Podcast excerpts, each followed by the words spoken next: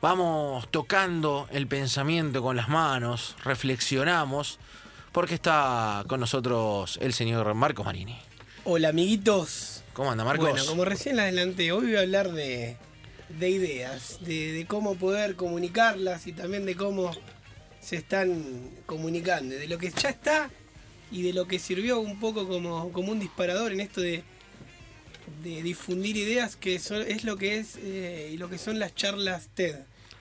Maneras Eh, de contar las ideas. que creo que sirvió como disparador para que todos en algún momento de la vida nos pensemos, bueno, a ver, todos tenemos voz y algo que decir y en cómo poder comunicar y contagiar esas, esas ideas. ¿Alguna vez imaginaron dando una charla TED? Sí, está bueno. ¿Jugaron a, a ese pensamiento de decir, bueno, ¿qué tengo para comunicar? ¿Cómo lo comunico? ¿De qué manera? Está bueno. Para mí está bueno. Está interesantísimo el tema de exponer ante un auditorio. Yo he dado alguna charla en universidades y la manera de, de empezar en la charla tiene que ser conmoviendo para mí, ¿viste? Yo Ay. trato de, de- de sorprender, si no, se vuelve monótono. Hay a- a, distintos formatos de, de charla. Está lo que es, eh, ahora vamos a contar toda la, la ideología, bueno, la- lo que son las charlas TED, que tienen ese formato bien norteamericano, de Sí. querer controlar todo. El tiempo, que son 18 minutos, ahora vamos a, a contar por qué son 18 minutos. El tema del espacio, vos tenés una alfombra roja, un círculo en el cual no podés moverte de ahí. Y después está el tema del guion. Eh, vos tenés todo guionado a la hora de, de subirte al escenario. eh, está todo escrito de antemano. O sea que hay muy poco espacio para, para ser genuino y mostrarse natural. Para la Eh, improvisación. es imposible. Sí, y Eh, además, eh, al calor de este tiempo también, al calor de tratar de que todo sea guionado perfecto en tiempo y forma y que además uno trate de sostener la atención con lo difícil que es en este momento. Bueno, volviendo a los dos formatos, está el- el tema de lo que son las charlas, yo digo, esto porque yo lo digo así, la- las charlas, la M, que empezás abajo, vas subiendo, bajás, subís y terminás abajo, y después está el, fo- el formato, el que más me gusta a mí, a la hora de, transmitir un mensaje en un auditorio, que es el formato de la W. Empiezo arriba, te llevo un poquito abajo, te llevo arriba, te llevo abajo y te termino de vuelta eh, bien arriba. Es como te vende un show. Es como el plan táctico de la charla a la hora de exponer, ¿no? Es como el, el planteo del entrenador, sería. A mí me costó mucho el tema cuando yo eh, di dos charlas TED. eh, me costó todo el tiempo esto de no poder ser auténtico, en no poder salirme de, de ese guion. Después, en el ámbito empresarial hay muchos que copiaron este formato, quizás un poco eh, de una manera más extensa, y está buenísimo porque ahí hay una interacción con, con el público, cosa que en la charla TED no sucede. Son 18 minutos eh, y de ahí no podés escaparte. Pueden ser menos minutos. Cuando vos firmás el contrato, pueden ser menos minutos. Lo que no puede ser es más de 18 Claro. minutos. Eh, ¿Se imaginan cuál es una frase en su vida de comienzo de una charla TED? Yo tenía una. Hola, ¿cómo están? No. Yo tenía una, yo tenía una. A ver. Eh, a mí la- muchas charlas las daba en el tiempo que yo trabajaba en Clarín. Sí. O el tiempo que me había ido recientemente. Y ni bien me presentaban como periodista de trabajo en Clarín. Hola, soy Sebastián Varela del Río, periodista del diario Clarín, el mismo diario que me echó tres veces y me volvió a contratar. Lo cual era cierto, Sí. además. Y ahí, viste, como que lograba la atención. y dice, bueno, lo echaron tres veces, que es un burro. O, Algo qué tiene. pasó acá? ¿Qué pasó? O sea, ¿qué pasó? Y era verdad, me habían echado tres veces y tres veces me habían vuelto a contratar. Eh, y con eso, nunca, más ¿eh? o menos, no, ya está. Atracción. Y jugás- Terminó jugaste esa etapa siempre a contar todo eso que te estaba sucediendo. Sí, sí, sí, porque era una manera de desmitificar el éxito del periodista, el supuesto éxito del periodista. Ese sos un Me- número y sos un número. usted. Lo, lo- lo- ¿Se lo contabas a los demás siempre abiertamente o también eras un diálogo interno que tenía con vos todos los días? Eh, las dos cosas. El diálogo interno se cristalizaba en la charla. Esa era la gracia. Eh, toda la, la reflexión interna se cristalizaba en la charla. Si no, es un cassette en el que uno dice que todo va bien y si te esforzás y podés, llegás. Y eso es mentira, pri- primeramente. Eh, Eh, no- no ¿viste? es tan- la- digamos que no es tan lineal. no, ¿no? si, La- si pensás en la tu vida. sueño, te esforzás y que Eh. crees, llegás. Mentira. Es más de frase autoayuda Mentira. eso, ¿no? Eh, Ahora vamos a ver cuáles son por ahí las charlas, de dónde derivan las charlas más populares. Uf. Por ejemplo, de las 20 más populares de TED, Sí. eh, no hay ningún deportista. Eh, cosa que me llamó la atención. ¿Puedo preguntar si existe una? La de Pachi Tamer. Sí, está, Es, la- entró, Pero- entró y se desnudó, tremenda esa. pero no está entre las más populares. ¿Viste? Eh, que bueno, eso es a veces aleatorio. María. Por ejemplo, la, la primera que es como la educación termina matando la creatividad, ya tuvo más de 60 millones de reproducciones. Eh, ¿Usted casi le tiene algún fra- alguna frase de comienzo para lo que sería su charla TED? Le, le voy a robar la frase a Varela del Río con otro medio, seguramente. En breve tengo que ir a dar una charla a San Juan, a Sí. la Universidad de San Juan de Cuyo. Y allá, por ahí le diga que.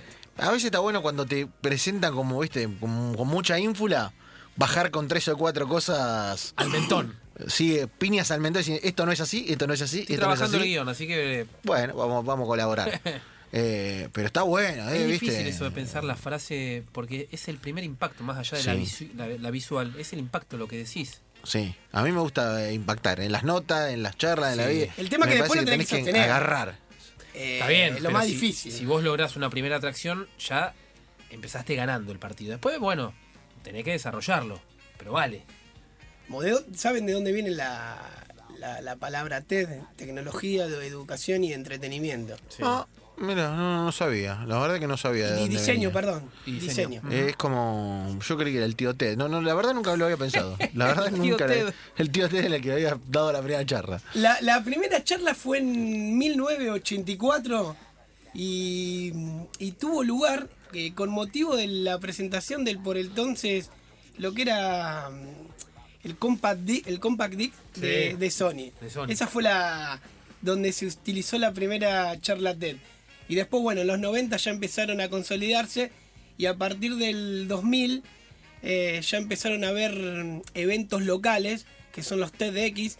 Por ejemplo, acá está el TEDx Río de la Plata, que ya son eventos donde hay oradores del país ese de origen que hace el evento en cuestión. ¿Y por qué cada orador tiene de 18 minutos para comunicar su idea y poder inspirar de esta manera a los oyentes? Eh, se hizo para emular, no sé si saben, el, famoso discurso de Martin Luther King eh, en su histórico discurso donde pronunció esa frase I have a dream. Sí. eh, en ese men- mensaje Yo que tengo un sueño. El clásico discurso de inspirador de Martin. Luther King, que ¿Qué? algún tonto acá lo usa para decir tengo más sueño que Martin Luther King. Sí. Que bueno, que, que ese discurso duró 17 minutos 45 segundos. Por eso las charlas TED Ah, mira. eh, se inspiraron en lo que duró ese discurso, cómo cautivó la atracción La audiencia, claro. a la audiencia que los tuvo a todo ahí emocionado desde el minuto, desde el primer minuto. Entonces por eso eh, las charlas TED tienen este origen de... de No la tenía esa, ¿eh? No la tenía. O sea que la duración de la charla TED tiene que ver con aquel discurso de Martin Luther King, que es como un modelo de tener a la gente atenta, de conmover, que Yo en ese lapso de tiempo funciona. Reconozco que lo tenía vagamente olvidado a, a ese discurso. Tuve que ir a escucharlo de vuelta y es... eh, los invitamos a los oyentes. No, que- es tremendo. vale la pena. Impresionante. porque lo llevas para cualquier ámbito de, de tu vida privada. Bueno, ¿cuáles son las tres charlas eh, más populares? Eh, la primera es la educación es crisis, cómo las escuelas eh, terminan matando la, la creatividad, la dio Ken Robinson, y en esta charla él pone en discusión el modo de educar que tienen las escuelas en estos tiempos, y él dice que la educación que conocemos siempre termina castigando al error y que indirectamente las escuelas terminan matando la, la creatividad. Y él incentiva a los chicos que para ser creativos no tienen que te- tener temor de, de equivocarse. Una charla que a lo largo del planeta ha dado eh, origen a varios movimientos de estudiantiles eh, que, que ponen eh, justamente en juego esto. Es una charla que ha inspirado a movimientos sociales, incluso a lo la largo del planeta, sobre todo en los Sí. países más desarrollados, ¿eh? sobre todo en esos países. Es una charla recomendable al 100%, Marcos. Sí, sí, ¿Qué sí. más? ¿Qué más hay La, en el- la número dos, una charla que yo no, no la había eh, mirado y observado con, de- con detenimiento, lo hice hoy a la mañana, era presta atención a tu postura, es más importante de lo que parece. Y habla de, de Amy Cady, es una psicóloga social, y habla de cómo comunicamos con el lenguaje corporal. Todas las expresiones no verbales que tenemos de poder y cómo la podemos utilizar Incluso en momentos donde estamos tristes, deprimidos, ella dice, bueno, cómo hacer posturas que nos dan poder, como abrir los brazos. eh, Vieron cuando, cuando- cuando estamos contentos o logramos una victoria, siempre el, el lenguaje corporal es abrir los Eso, brazos sí. como una vez de la victoria. Ahora cuando estamos tristes, deprimidos, siempre nos envolvemos, nos abrazamos. Sí.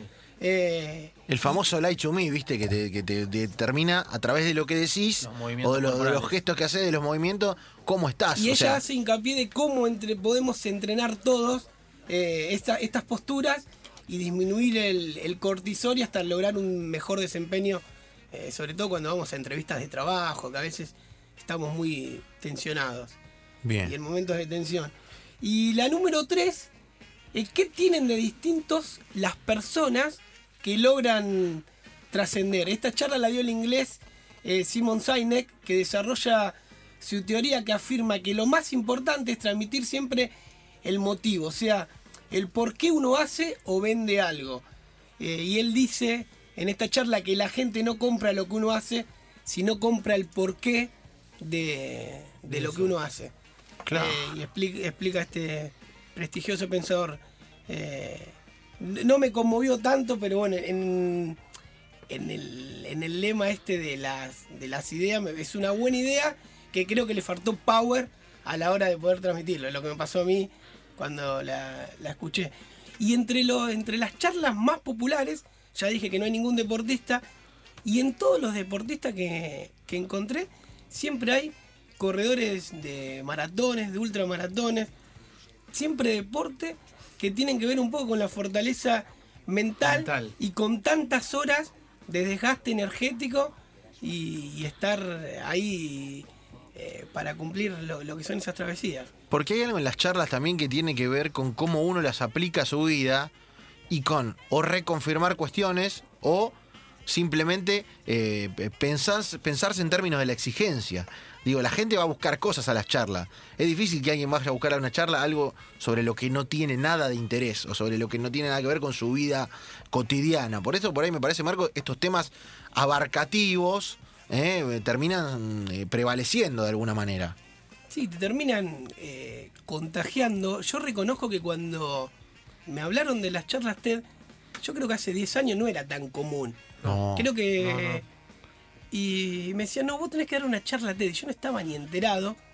Y eh, en este momento de la hiperconectividad y que siempre nos estamos todo el tiempo distrayendo, creo que ese lapso de conectar 18 minutos es un tiempo extremadamente suficiente para poder a- captar la, la atención del otro. Depende de la personalidad, parece un montón o parece muy poco. Sí, ¿no? es De- cierto. del orador me refiero. Es cierto, es cierto. eh, Te puede cambiar un montón de cosas o te puedes quedar corto. Hay gente que Y por más tiene una oratoria. tengas, claro, y por más coacheo que tengas para las TEDx sobre todo, puede ser un fiasco. No, y aparte uno se piensa. nota cuando una persona está caucheada. Sí, creo Sí, que sí. que se Eh, nota. Sí, que se le- nota. Le, quita mucho de, de- de- ahí del arte del, del imprevisto. No, pero aparte hay gente que no está preparada para hablar en 18 minutos. Es decir, no porque tenga menos que otra en términos de estilo, sino porque su oratoria excede, digo. Maradona en 18 minutos, no me lo imagino. No. Riquelme en 18 minutos, no me lo imagino. Cristina Kirchner en 18 minutos, no me lo imagino. Digo, Pero por eh, ahí son personas que tienen la capacidad para, para, para hacer un resumen. O sea, yo pienso Sí, en Maradona cuando dio el discurso en la Universidad de Oxford, ¿fue? Sí. Que le dieron el título Sí. In Eternum. eh, Embajador de- de- de la- inspirador, maestro sí, inspirador. maestro inspirador, que le tiraron la pelota. Bueno, sí. E- Ese era un buen Yo creo remate que, los- para que- Diego. que el, el- el hecho de que sean 18 minutos los termina ordenando muchos y le termina exprimiendo mucho mejor las ideas. Es cierto, es cierto. El es tema cierto. que si no te cumplen el, el tiempo, ¿qué haces? ¿Qué se hace? Nada, le apagás el micrófono, entran cuatro niatos y se lo llevan. entran cuatro patobas de Es TED con la remera de TED y se lo llevan. Bueno, cu- cuando te pasás el tiempo, cuando vos firmás, a mí me pasó que tuve que firmar el, el contrato. el contrato, eh, no, obviamente decía no extenderse 18 minutos, la mía fue de 13.50, o sea, menos Sí, podía vi. no hay problema, pero después corres el riesgo que si no cumplís con eso no te la suben a, A YouTube. a YouTube. Y TED tiene 80 millones de, de seguidores, o sea que es un montón. La pel- perdés el Eh. sentido de lo que estás haciendo, casi. Porque más allá del auditorio, la idea es comunicar infinitamente, como ocurre con las charlas TED. Es difícil. con la, con la Nación Corre en su momento, un producto ya extinto, hicimos las charlas, las, las experiencias de la Nación Corre y una persona, por favor, vamos a ir por este lado, tardó casi 40 minutos. ¿Y ustedes qué estaban haciendo? Yo lo quería tirándole, matar. tirándole ¿Cuánto, con cuánto bazooka. tiempo era el que tenía para hablar? No más de 15, 20 minutos. Yo no me olvido más mi rostro y el rostro de Arcucci, que estábamos a cargo del evento. Me tiró la audiencia, te la mata. Sí, claro. Te mata la audiencia, te la duerme. Eso te pasa mucho con cuando haces una planificación, el que haya hecho alguna vez un evento de prensa, Sí. haces una planificación, 15 minutos cada entrevista, y viene el de tal canal y hace 44. Y, y- Te arruinó y- y todo. los últimos 20 le estás tirando con un arma de atrás del... Lo querés matar. Y ya te lo desgastó el personaje. No, y el que está atrás esperando aparte ya de mal humor, es todo un, un desastre. Cambia. Creo que los 18 encierra todo, más allá de la, la- la cuestión dinámica. Es, el- del- es un poquito más de 15, es- es- está Sí, bueno. ahí. Y que te deje con ganas de más, me parece. Sí. Seba. Tiene, me parece que ver con eso. Sí, es Tenemos que utilizar entonces los 18 minutos para poder comunicar una idea de nuestra vida. No es fácil. Uh, este, es tremendo. Se ¿eh? entrena, se entrena. Es para, para charla familiar, ¿viste? Cuando tenés una charla familiar pendiente. ¡Oh! ¿eh? 18. Quilombo de hermanos, quilombo de pariente, De pareja. De, pareja. 18 minutos. En Para 18 hay que expresar. Y listo. Y Yo 18 siempre voy con el como dije, voy con el formato W. Empiezo arriba, termino arriba. Upa, ese para quilombo Para ser bravo, eh, pero está bueno. Está bueno lo que nos cuenta Marcos Marini. Eh, hoy, cómo cristalizar las ideas, cómo pensarlas, cómo transmitirlas, eh, cómo decirlas. Me, me encanta, Marco, porque hay mucha gente que de verdad eh, no sabe cómo y ya ponerse un tiempo es un, un buen arranque. Y entrenar. Y entrenar, entrenar, frente al espejo. ¿Usted lo entrenó frente al espejo cuando fue a la Charated o, o no hubo ensayo previo? Sí, me... fue una eterna pelea porque te ponen coach Claro. y, y yo estaba acostumbrado a ser mi propio coach y es difícil eso cuando te Y dicen... es una negociación, porque tenés que aceptar la mirada, la, la mirada Pues yo estaba, subjetiva del yo otro. estaba acostumbrado a terminar con una frase que era la más poderosa, que era que condensaba toda la idea de mi charla de cómo el deporte sirve para sanar una vida. Y con la frase que yo estaba acostumbrado a terminar en mis conferencias, la tuve que empezar. Sí. Entonces ¿Cuál es la frase? me cambió el paradigma. ¿Cuál es la frase? Todos sabemos que nos vamos a morir. Una cosa es leerlo en Wikipedia y otra bien distinta es conviviendo con una enfermedad.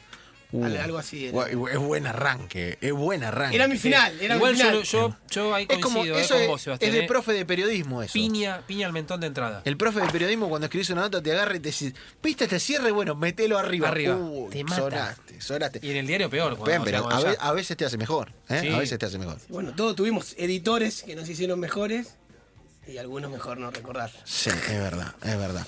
Marcos Marini, eh, en 18 minutos anduvo por ahí, ¿no? Más o menos. Más o Estuviste en el, en, el, en el tiempo. 17. 17, mira, justo. La podemos justo, subir a YouTube. La podemos subir a YouTube con la gente de TED. Eh, fantástico, Marcos, fantástico. eh, nos enseña mucho a pensar. Todos los jueves aquí, Marcos Marini eh, nos viene a contar.